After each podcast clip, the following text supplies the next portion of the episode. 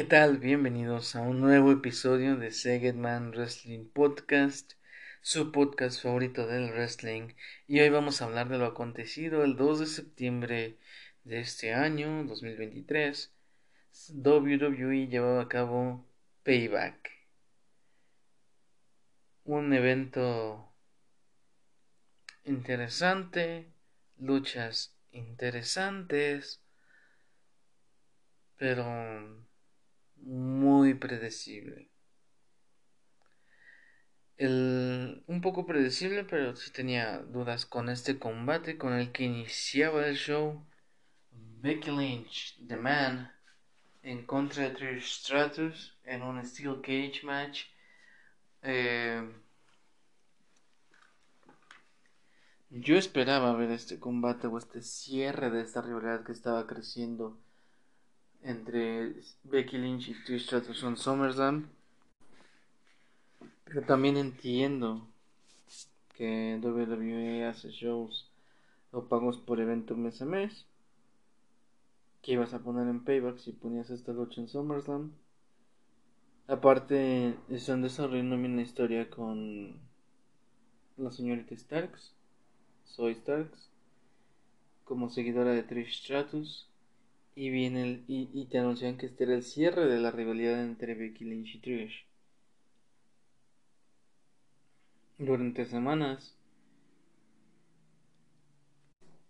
durante semanas eh, han manejado esta historia, el previo muy bueno.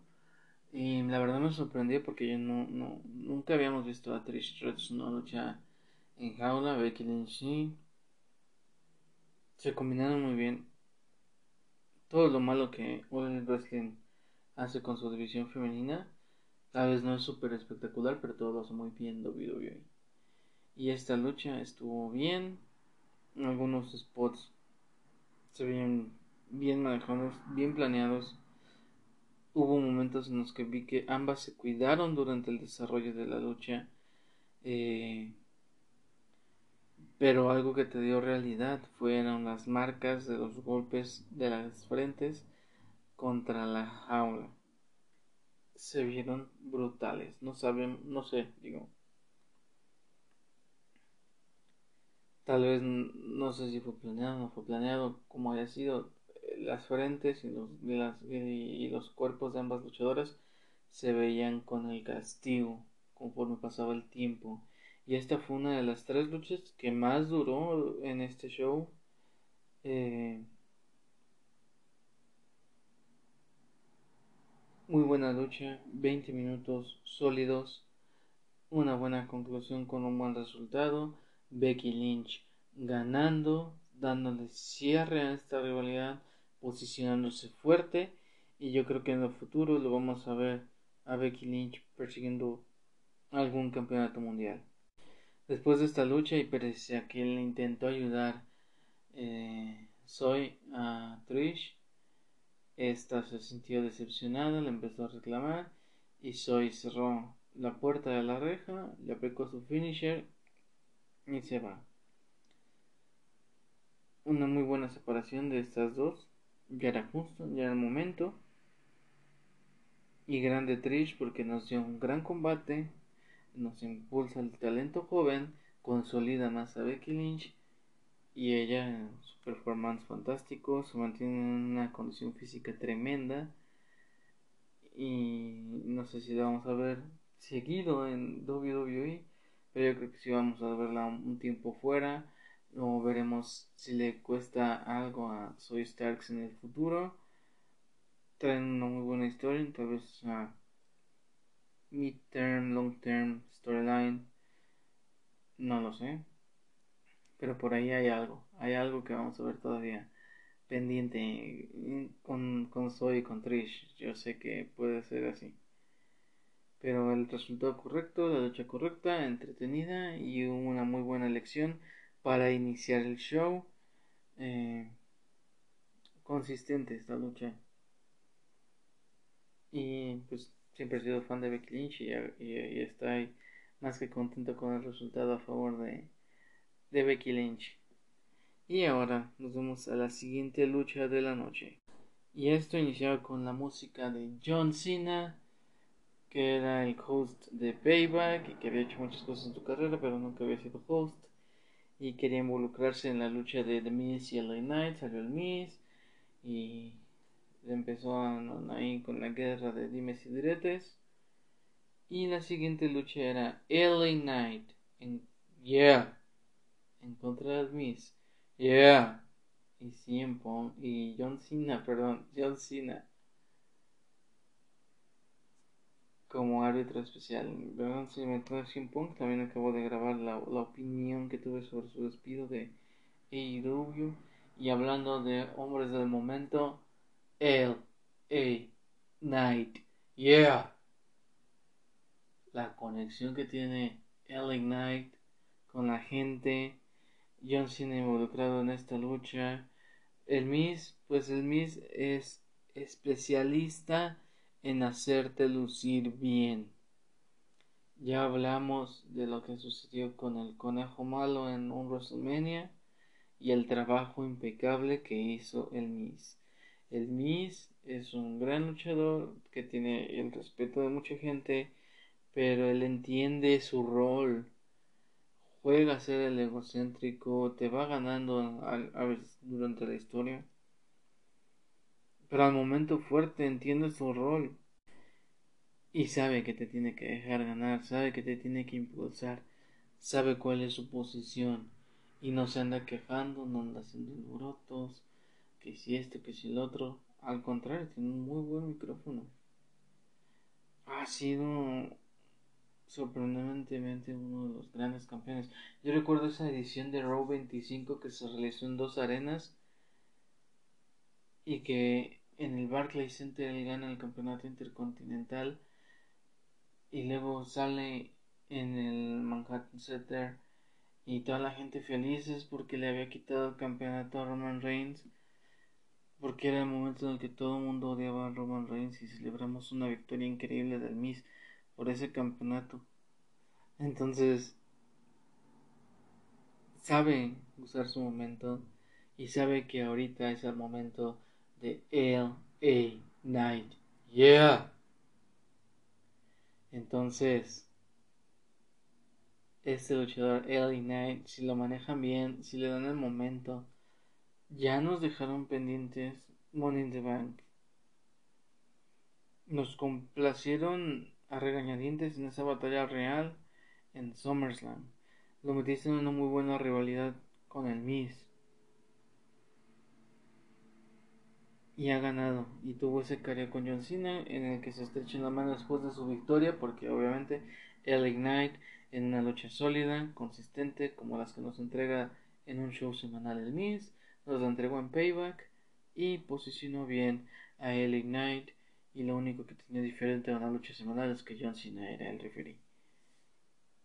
Y no se involucró nada. No hubo polémica, no hubo nada.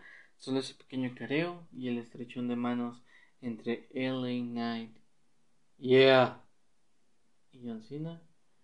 Veremos qué sucede con LA Knight, qué camino van a tomar. Lo que se viene es interesante. Y a ver si lo empiezan a, a subir. No sé si darle un título midcard, pero yo sí lo metería ya a, otro tipo de rivalidades, a que empezara a ganar credibilidad y prepararlo para una corrida. Tal vez no en este año, pero sí irlo posicionando en un punto en el que pueda tener una corrida como campeón mundial lo que sí haría, lo que sí haría con Adine para hacerlo mejor, es cambiarle el finisher. El finisher actual que tiene, ah, no sé, desde que era Eli Drake y ahorita como LA Knight, ah, su, a veces su repertorio de movimientos me queda de ver, pero la conexión que tiene con la gente, el micrófono, yeah, la frase. Veremos que cómo lo manejan. Me gustaría un mejor manejo. Y que WWE aproveche el momentum de las superestrellas. Si no, nos van a entregar otro Roman Reigns que nos lo entregaron en un mal momento y todo el mundo lo odiaba en su momento. Y ahorita con lo del jefe tribal y todo eso ya es otra historia, pero en su momento la construcción previa al llegar al jefe tribal fue patética, fue forzadísima, fue horrible como a huevo nos metieron a, Roman y espero que no pase lo mismo con LA Knight. Y nos vamos a la siguiente lucha. Rey Misterio defendía su campeonato de Estados Unidos en contra de Austin Theory.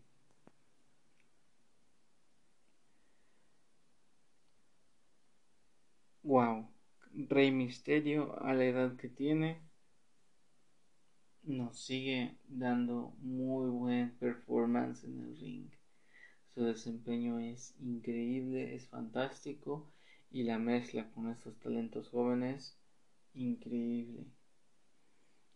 Aún no entiendo, digo, yo sé por dónde va la tirada. Porque si te pones a analizar esta agrupación que hicieron de LWO, Latin World Order, con Rey Mysterio ahí, la bonita relación con Santos Escobar, esta situación de que pues, Santos fue atacado por Theory y no pudo luchar por el campeonato y entra Rey Misterio al quite y lo gana en lo que Santos se recupera vimos ahorita la revancha de Austin Theory. Vimos cómo perdió Austin Theory. Sorpresivamente protegido por un paquetito por un cuento de tres queda bien parado Austin Theory por ese descuido, lo proteges y tienes a Rey Misterio reteniendo, alargando esa historia que yo sé que en algún punto vamos a ver el Santos Escobar contra Rey Misterio porque el LWO o todos los derivados del New World Order son equipos heel no pueden estar de friendship no pueden ser amistosos, no pueden estar amigables. Son heels, son rudos. Y si Santos Escobar está ahí, vamos a tener el Santos Escobar contra Rey Mysterio por el campeonato de Estados Unidos. Así es, los latinos peleando por el campeonato de Estados Unidos. Eso es lo que está haciendo WWE. Hacerlo ver así latinos peleando por el campeonato de Estados Unidos. ¿Por qué no? Digo, una muy buena lucha, muy entretenida.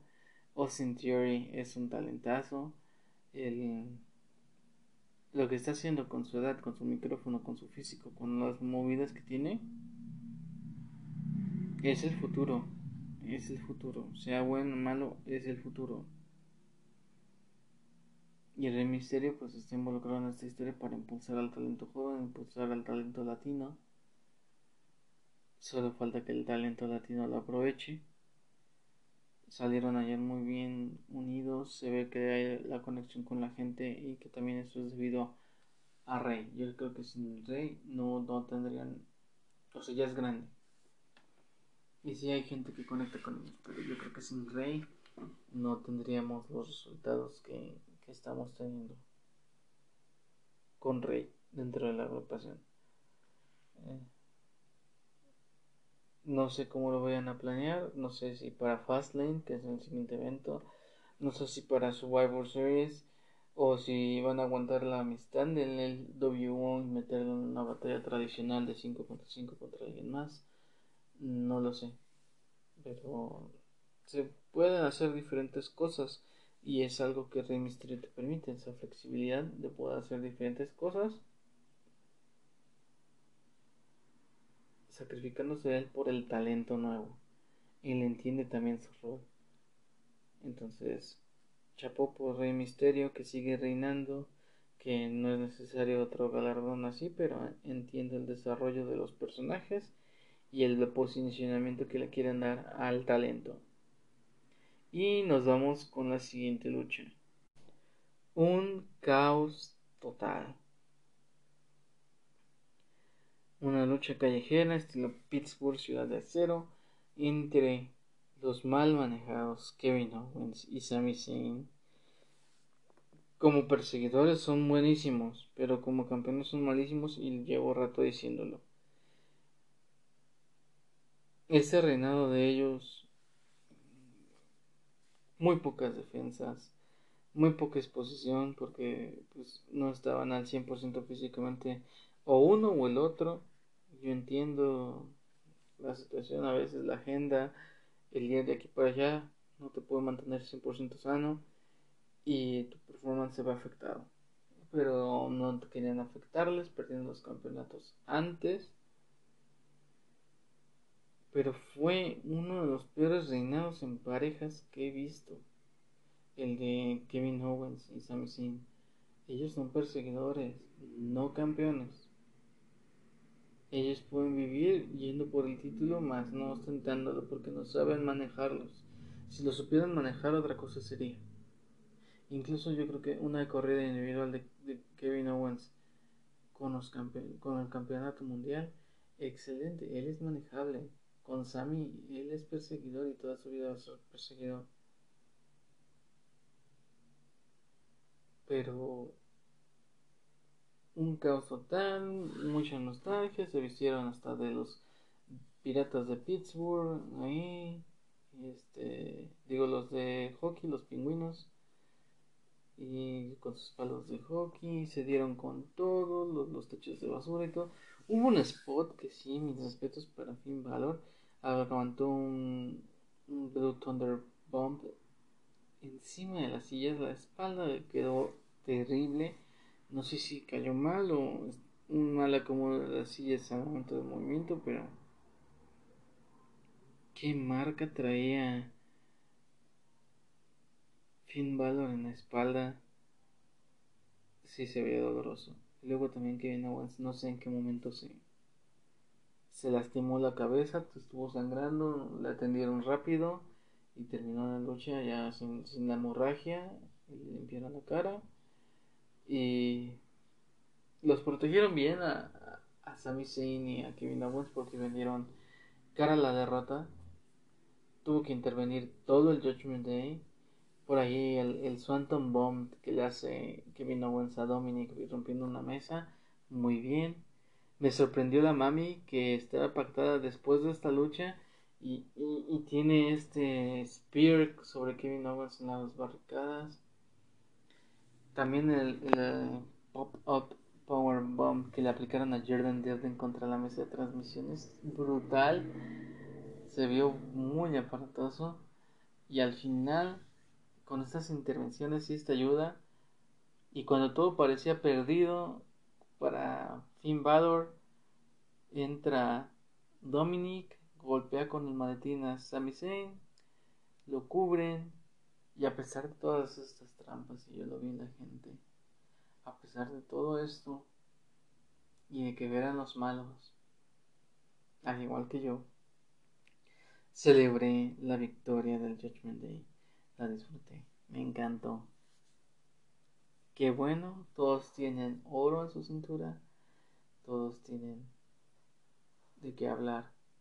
La verdad es que el Judgment Day desde que salieron, salieron las imágenes perdón, del evento que iba a estar enfocado en el Judgment Day, se agradece. Y otro momento en el que iban a perder fue cuando sacan a. Fue cuando ya tenían todo listo para masacrar a Damian Priest y Jordan Devlin, salvo la noche. Yo creo que Jordan Devlin va a ser el siguiente integrante de del Judgment Day. Con esto de Money, in the Bank lo están construyendo bien porque no se ha decidido o definido cuándo va a ser el canjeo de Demian. Yo pensé que lo iba a hacer esta noche en el main event. No fue así, pero una excelente decisión ver a todo el Judgment Day con oro.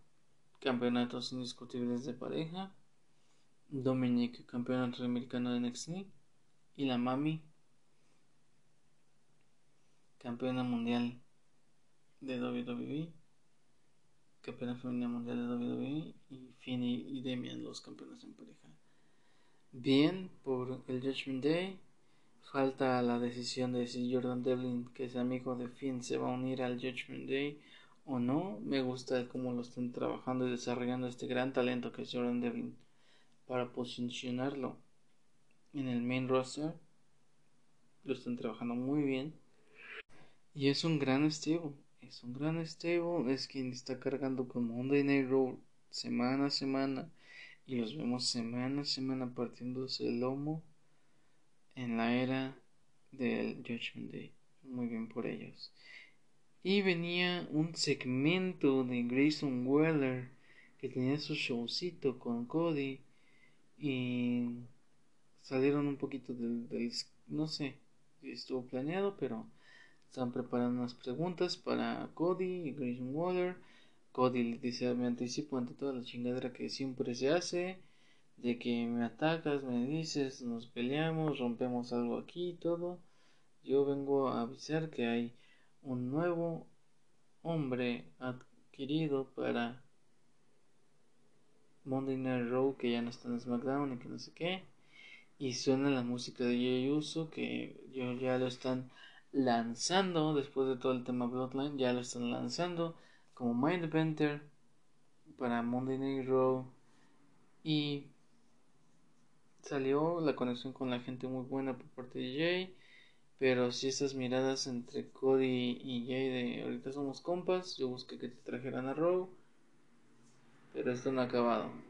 Esto no ha acabado entonces Veremos es en el futuro un Jay Uso contra Cody Rhodes y empezar a trabajar esta historia con Cody para obtener su campeonato. Y vamos a la penúltima lucha de la noche. La Mami defendiendo el campeonato mundial de femenino en contra de Raquel Rodríguez.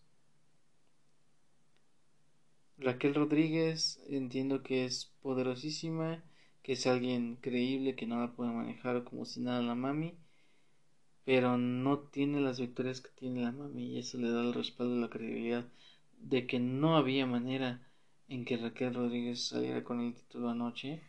No había manera. Raquel Rodríguez nunca le ha ganado a una Charlotte Flair, a una Asuka, nunca ha tenido unas grandes defensas por sus campeonatos. Rhea Ripley sí. Rhea Ripley tiene credibilidad. Rhea Ripley sí necesita un poquito de ayuda de Dominic. Pero en su mayoría tenía dominada a Raquel. Y sigue el reinado de la mami. Una lucha planita, nada espectacular, más que cuando se vieron aprietos sí intervinió Dominic. Pero sigue el reinado de la mami. Lo está haciendo muy bien Rhea Ripley. Y Raquel, pues entiendo que fue una contendiente que pudiera darle tal vez credibilidad, que pudiera quitarle el título a, a Ripley, pero como acabo de mencionar, no hay manera. Simplemente no hay manera. Entonces, este. Veremos quién puede retar a, a, la mami por el campeonato, que le pueda dar batalla, o si no va a ser uno de, los reinados larguísimos, o lo que dure el Judgment Day es lo que va a durar la mami con el campeonato. Y ahora sí, evento estelar, super predecible también. Seth freaking Rollins defendía el World Heavyweight Champion de WWE en contra de Shinsuke Nakamura. Tuvieron estas luchas y luego la traición de Nakamura y su corrida por el campeonato mundial. Pero hasta ahí no tiene lo mismo. Era un rival peligroso que podría lucir, darnos un gran combate, pero que no había manera ni de tener la credibilidad que pudiera ganar. esa es la realidad de las cosas. Y veremos qué sucede con el manejo de este campeonato mundial de Seth Freaking Rollins. Pero lo que es un hecho es que ese campeonato va a terminar en manos de Damien Priest cuando cambien el Money the Bank. Eso es un hecho. Solo están construyendo Demian para que no sea un mal campeón. Y no lo va a hacer, trae todo para poder lucir bien, para poder hacerlo bien. Y veremos qué sucede con Seth Rollins, hacia dónde van las cosas, que otro challenge o a quien más ha visto que pudiera hacerles segundilla. Pero un evento de payback pues, sólido, trabajando en sus historias, posicionando muy bien al Judgment Day y que vamos a relacionar con el, con el tema del, del evento, el payback, las decisiones correctas con poner el oro en el Judgment Day y estas luchas predecibles que es difícil hallar a alguien con credibilidad. Veremos si un Cody, si un Jay o alguien puede medianamente poner en riesgo. Yo creo que uno de los momentos que pudo cambiar y hacerlo diferente fue por la historia que había y le daba esa credibilidad la historia que había fue Finn Balor en SummerSlam ahí sí pudo haber sido el cambio de del Money in the Bank pero bueno veremos lo que sigue con ansias para ver de qué vamos a estar hablando si vamos a hablar de la separación del Judgment Day si vamos a ver un nuevo campeón mundial o si vamos a ver al mismo y otro maletín desperdiciado, no lo sabemos, pero eso fue payback. Yo estaba esperando tal vez que al final del show y por el combate que dieron Nakamura y Rollins y el daño recibido, pudiera ser que saliera el Judgment Day y hacer el canje, pero no fue así. Entonces habrá que seguir esperando. Por lo mientras, a seguir disfrutando y que podamos seguir hablando del wrestling. Este ha sido mi episodio del día de hoy. No se olviden seguir en todas las plataformas donde se encuentra y pueden seguirme en Instagram arroba y nos vemos en la próxima edición de Segetman Wrestling Podcast. Hasta la próxima amigos.